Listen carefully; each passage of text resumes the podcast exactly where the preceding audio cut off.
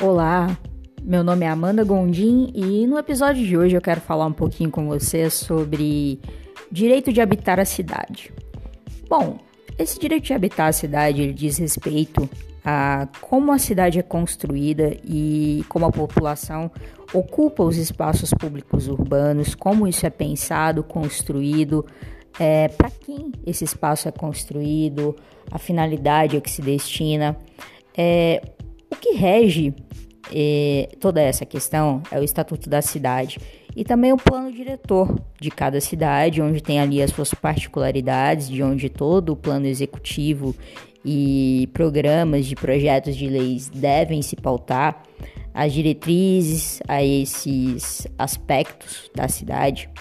é, que versam ali por todas as suas políticas públicas, enfim, é um aspecto essencial para o funcionamento de uma cidade. Mas aqui a gente pensa a cidade como um espaço urbano é, de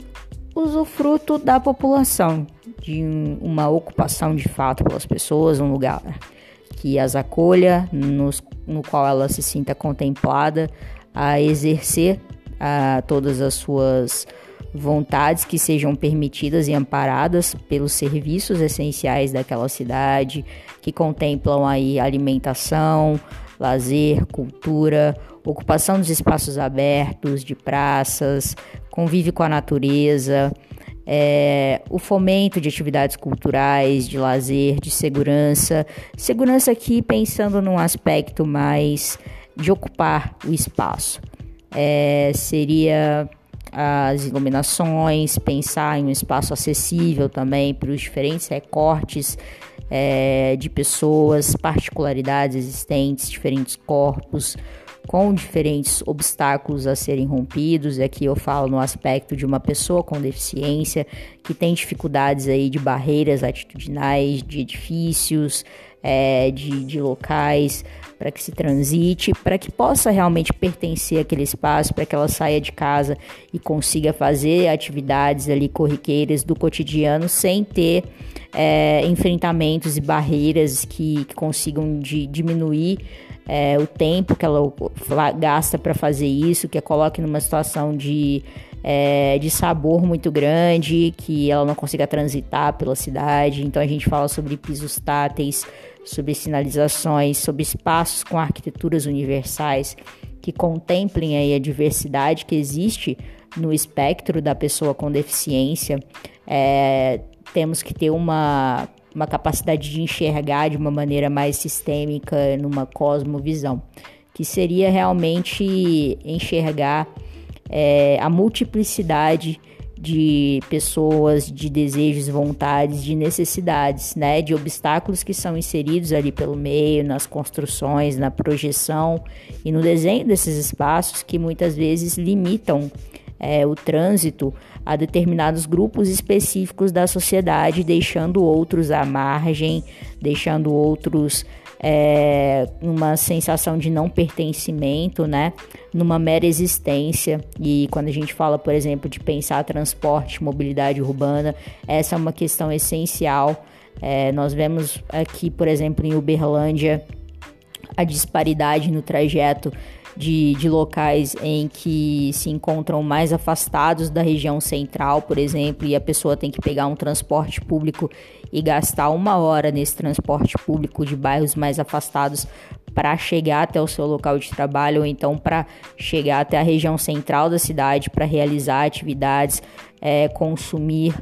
para poder realmente é, viver né, e contemplar aquilo que a cidade tem para oferecer e que é negligenciado no local onde ela reside. Então, quando a gente fala de acesso à cidade, de ocupar a cidade, é pensar nesses corpos também, é pensar nessa multiplicidade que envolve toda a sociedade e a comunidade, é criar um senso de coletividade também, de pensar a cidade como a vivência é, como as expressões, a cultura, o lazer, o consumo também,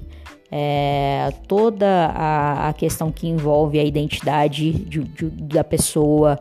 é, suas atividades, para que ela não gaste a maior parte do seu tempo tendo que se locomover de um canto a outro da cidade para realizar tarefas que ela poderia muito bem fazer dentro da sua região, da sua localização, caso a cidade tivesse sido planejada para acolhê-la também, tivesse se expandido à medida de acolher as suas necessidades também, as suas particularidades. É, e nós vemos isso no, na dificuldade de acesso de regiões mais periféricas, na questão também é, do saneamento básico, infraestrutura de 20 mil pessoas sem acesso a saneamento básico, sem acesso à água, à rede de esgoto, à rede de elétrica. E isso implica diretamente na saúde, no bem-estar, é, na questão de educação também, no acesso à educação de qualidade, educação básica, acesso à saúde básica, é, acesso à alimentação e, e todas essas questões que envolvem a nossa existência, né? Nosso convívio social e, enfim, e as pessoas gastarem é, quase metade dos seus dias em, tra em trajetos de, um, de uma localidade a outra é condená-las apenas a um aspecto existencial, que, sem que de fato elas ocupem e vivam a cidade. E a cidade precisa ser encarada como um aspecto de vivência, de sociedade, e não como uma mercadoria, e não como um planejamento a, a se vender é, ao mercado, para que se construa é, frisando uma, um espaço privado. É,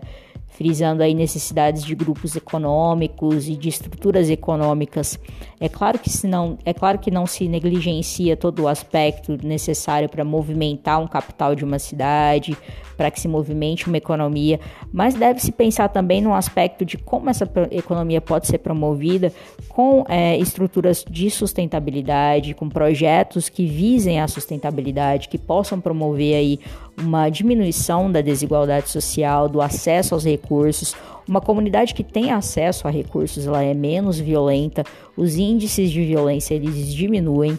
É, a segurança pública não deve ser encarada como um, uma, um, um policiamento ostensivo, ela deve ser vista como também popularizar os acessos. É, espaços ocupados são espaços menos violentos. Quando promovido aí os acessos a recursos, aqui eu me refiro a melhor distribuição de recursos e acessos à comunidade, estruturar aí é, direitos fundamentais básicos a essas pessoas, né? Colocá-las numa condição de equidade também, de oportunidades, é, de prospecção a uma economia solidária, uma economia que, que se movimente também pensando a longo prazo, né? Na questão da, das gerações que virão, é, para que a gente possa olhar de uma maneira mais horizontal e evitar esse olhar verticalizado é, que nos impede de enxergar o movimento a longo prazo, né, de toda essa crise que nós vivemos, que está diretamente relacionada também a como nós ocupamos os espaços urbanos, é, a como nós enxergamos a natureza que nos envolve e o meio ambiente no, no espaço das cidades. Há uma relação direta com a qualidade de vida e com a forma como a economia se move também, se pauta.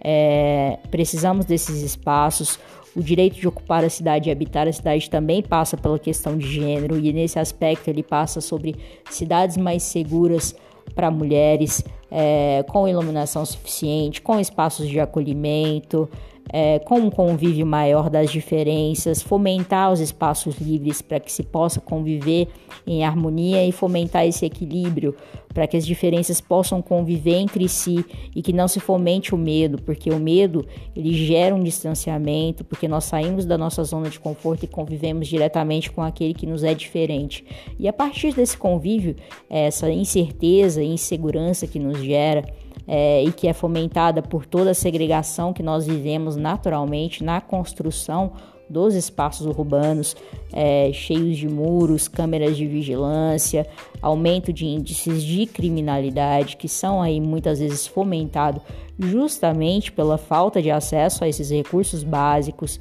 Então toda essa segregação e como nós enxergamos nossa relação com,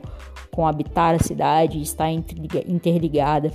é, precisamos pensar esse, essa nova conjuntura e estrutura de como nós queremos que Uberlândia seja, de como nós queremos é, ocupar o espaço de Uberlândia e, e, a quem ele serve, a quem ele está destinado e quem construiu esses espaços. É, foi um, é, um, são grupos de poder diferentes que, que não olham por, todo, a, por toda a sua multiplicidade e diversidade, né? E não contemplam aí todas as necessidades. E a gente pode olhar é, como todas as estruturas urbanas, em sua maioria, foram de designadas né, e construídas, um olhar mais masculinizado, é, que não enxerga as diferenças dos grupos, os acessos diferenciados é, a pessoas com deficiência,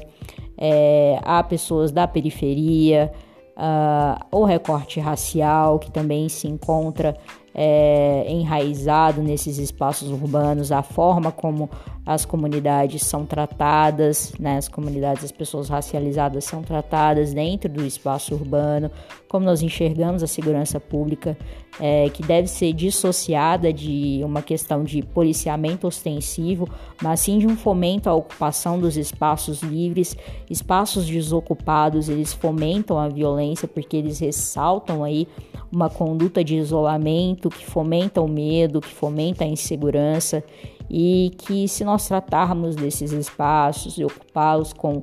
com acesso a recursos, esses espaços tendem a ser menos violentos, nós tendemos aí a, a trabalhar com uma comunidade mais inclusiva e mais colaborativa. É, é isso que eu trago para você sobre o direito da cidade hoje. É, agradeço a quem me ouviu até aqui e, enfim, que possamos estabelecer uma comunicação e um diálogo cada vez mais construtivo. Muito obrigada.